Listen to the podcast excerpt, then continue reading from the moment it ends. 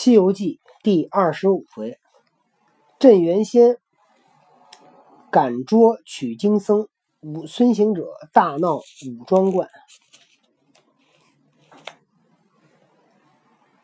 这个唐僧师徒被镇元大仙抓住了，镇元大仙要打唐僧，被孙悟空扛了多少鞭子？六十鞭子。大仙一看天晚了，说明儿再打。那长老泪眼双垂，怨他三个徒弟道：“你等闯出祸来，却带累我在此受罪，这是怎得起？”你看唐僧也挨冤了。对，唐僧也是爱埋怨。行者道：“切休抱怨，打便先打我，你又不曾吃打，倒转接压怎得？接压。”跟那腻腻歪歪、哼哼唧唧的干嘛？抱怨什么？又没打你，对吧？打也先打的我呀！你跟这儿抱怨什么？你觉得孙行者的态度好，还是唐僧的态度好？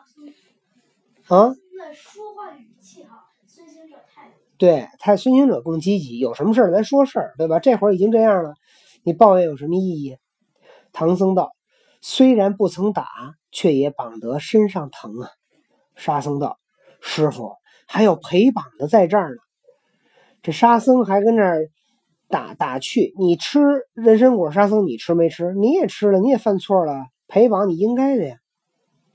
行者道：“都莫要嚷，再停会儿走路，待会儿咱就走。”八戒道：“哥哥又弄虚头，这里麻绳喷水，紧紧的绑着，比关还比关在殿上，被你使解锁法，说开门走。”行者道：“不是夸口说，哪怕他三股的麻绳喷上了水，就是碗粗的棕缆，也只好当秋风。”正话处，早已万籁无声，正是天阶人静。好行者把身子小一小，脱下锁来道：“师傅去。”沙僧慌了道：“哥哥，你救我们一救。”行者道：“悄言，悄言。”小点声，小点声。他却解了三藏，放下八戒、沙僧，整肃了偏山，扣备了马匹，廊下拿了行李，一齐出了观门。又叫八戒：“你去把那崖边柳树伐四棵来。”八戒道：“要他怎的？”行者道：“有用处，快快取来。”那行那呆子有些夯力，走了去。一嘴一颗就拱了四颗，一抱抱来，行者将树梢折了，叫兄弟二人附进去，将原绳照旧绑在柱上。那大圣念动咒语，咬破舌头，将血喷在树上，叫声变，一根变作长老，一根变作自己，把两根变作沙僧、八戒，都变得容貌一般，相貌皆同。问他也就说话。叫名也就答应，他两个却才放开步赶上师傅。这一夜依旧马不停蹄，躲离了武庄观。孙悟空还确实有点手段哈，直走到天明。那长老在马上摇桩打盹，在那马上直晃。行者见了，叫道：“师傅不济，出家人怎的这般辛苦？我老孙千夜不眠，也不晓得困倦。”且下马来，莫叫走路的人看见笑你。全在山坡下藏风聚气处歇歇再走。不说他师徒在路暂住，且说那大仙天明起来吃了早斋，出在殿上叫拿鞭来。今日却该打唐三藏。那小仙抡着鞭望唐僧道：“打你嘞！”那柳树也应道：“打嘛！”乒乒。乒乓打了三十，抡过鞭来，对八戒道：“打你！”那柳树也应道：“打吗？”即打沙僧也应道：“打吗？”即打到行者，那行者在路偶然打个寒噤，道：“不好了！”三藏问道：“怎么说？”行者道：“我将四棵柳树变作我师徒四众，我只说他昨日打了我两顿。”今日想不打了，却又打我的化身，所以我真身打尽，收了法吧。那行者慌忙念咒收法。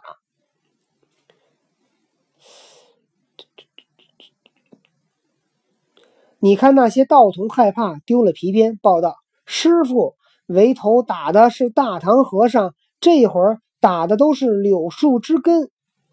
大仙闻言，呵呵冷笑，夸不尽道。孙行者真一个好猴王！曾闻他大闹天宫，布地网天罗，拿他不住，果有此理。你走了便也罢，却怎么绑些柳树在此，冒名顶替，绝莫饶他！赶去来！”那大仙说声“赶”，纵起云头，往西一望，只见那和尚挑包策马，正然走路。大仙低下云头，叫声：“孙行者，往哪里走？还我人参树来！”八戒听见道：“罢了，对头又来了。”行者道：“师傅，且把扇字包起，让我们使些凶恶，一发结果了他，脱身去吧。”唐僧闻言，战战兢兢，未曾答应。沙僧撤宝杖，八戒举钉耙，大圣使铁棍。一齐上前，把大仙围住在空中，乱打乱住。这场恶斗有诗为证：诗曰：“悟空不识镇元仙，与世同君妙更玄。三件神兵施猛烈，一根鹿尾自飘然。左遮右挡随来往，后驾前迎任转旋。夜来朝去难脱体，烟流何日到西天？”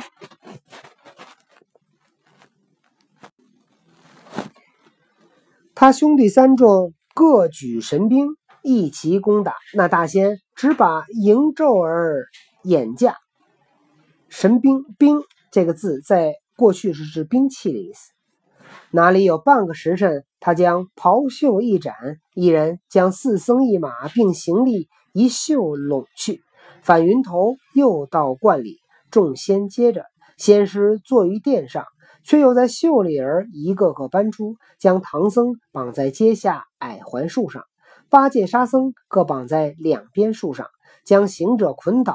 行者道：“想是条问嘞。”不一时，捆绑停当，叫把长头布取十匹来。行者笑道：“八戒，这先生好意思，拿出布来与我们做中袖，减省些，做个一口钟罢。”那小仙将家基布搬将出来，大仙道：“把唐三藏、猪八戒、沙和尚都使布裹了。”众仙一齐上前裹了。行者笑道：“好，好，好，家伙就大练了。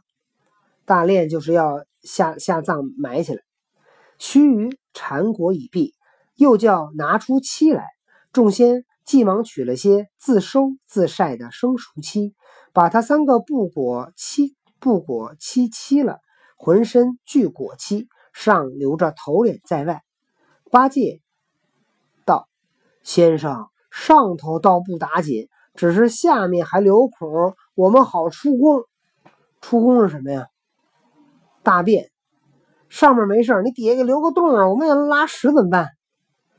那大仙又叫把大锅抬出来，行者笑道：“八戒，造化，抬出锅来，想是煮饭我们吃。”八戒道：“也罢了，让我们吃些饭，做个饱死的鬼也好看。”众仙果抬出一口大锅支在阶下，大仙叫架起干柴，发起烈火，叫把清油熬上一锅，烧得滚了。将孙行者下油锅炸他一炸，与我人参树报仇。行者闻言暗喜道：“正合老孙之意。这一向不曾洗澡，有些皮肤瘙痒，好歹荡荡，足感盛情。”顷刻间，那油锅将滚，大圣却又留心，恐他仙法难参，油锅里难做手脚，即回头四顾。只见那台下东边是一座日归台，西边是一个石狮子。行者将身一纵，滚到西边，咬破舌头，把石狮子喷了一口，叫声变，变作他本身模样，也这般捆作一团。他却出了元神，骑在云端里，低头看着道士。只见那小仙报道：“师傅，油锅滚透了。”大仙大仙叫。把孙行者抬下去。四个仙童抬不动，八个来也抬不动，又加四个也抬不动。众仙道：“这猴子炼土难移，小自小，倒也结实。”却叫二十个小仙扛将起来，往锅里一扔，砰的响了一声，溅起些滚油点子，把那个小道士们脸上烫了几个辽浆大泡。只听得烧火的小童喊道：“锅漏了，锅漏了！”说不尽，油已漏得庆尽，锅底打破，原来是一个石狮子放在里边。大仙大怒道：“这个泼猴卓然无礼，叫他当面做了手脚。你走了便罢，怎么又倒了我的灶？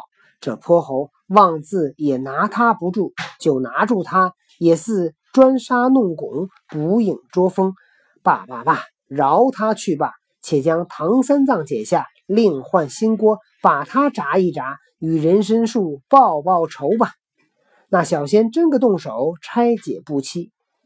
行者在半空里听得明白，他想着：师傅不济，他若到了油锅里，一滚就死，二滚就焦，到三五滚，他就弄做个稀烂的和尚了。我还去救他一救。郝大圣暗落云头，上前插手道：“莫要折坏了布漆，我来下油锅了。”那大仙惊骂道：“你这狐猴，怎么弄手？怎么弄手段倒了我的灶？”行者笑道：“你遇着我就该倒灶，干我甚事？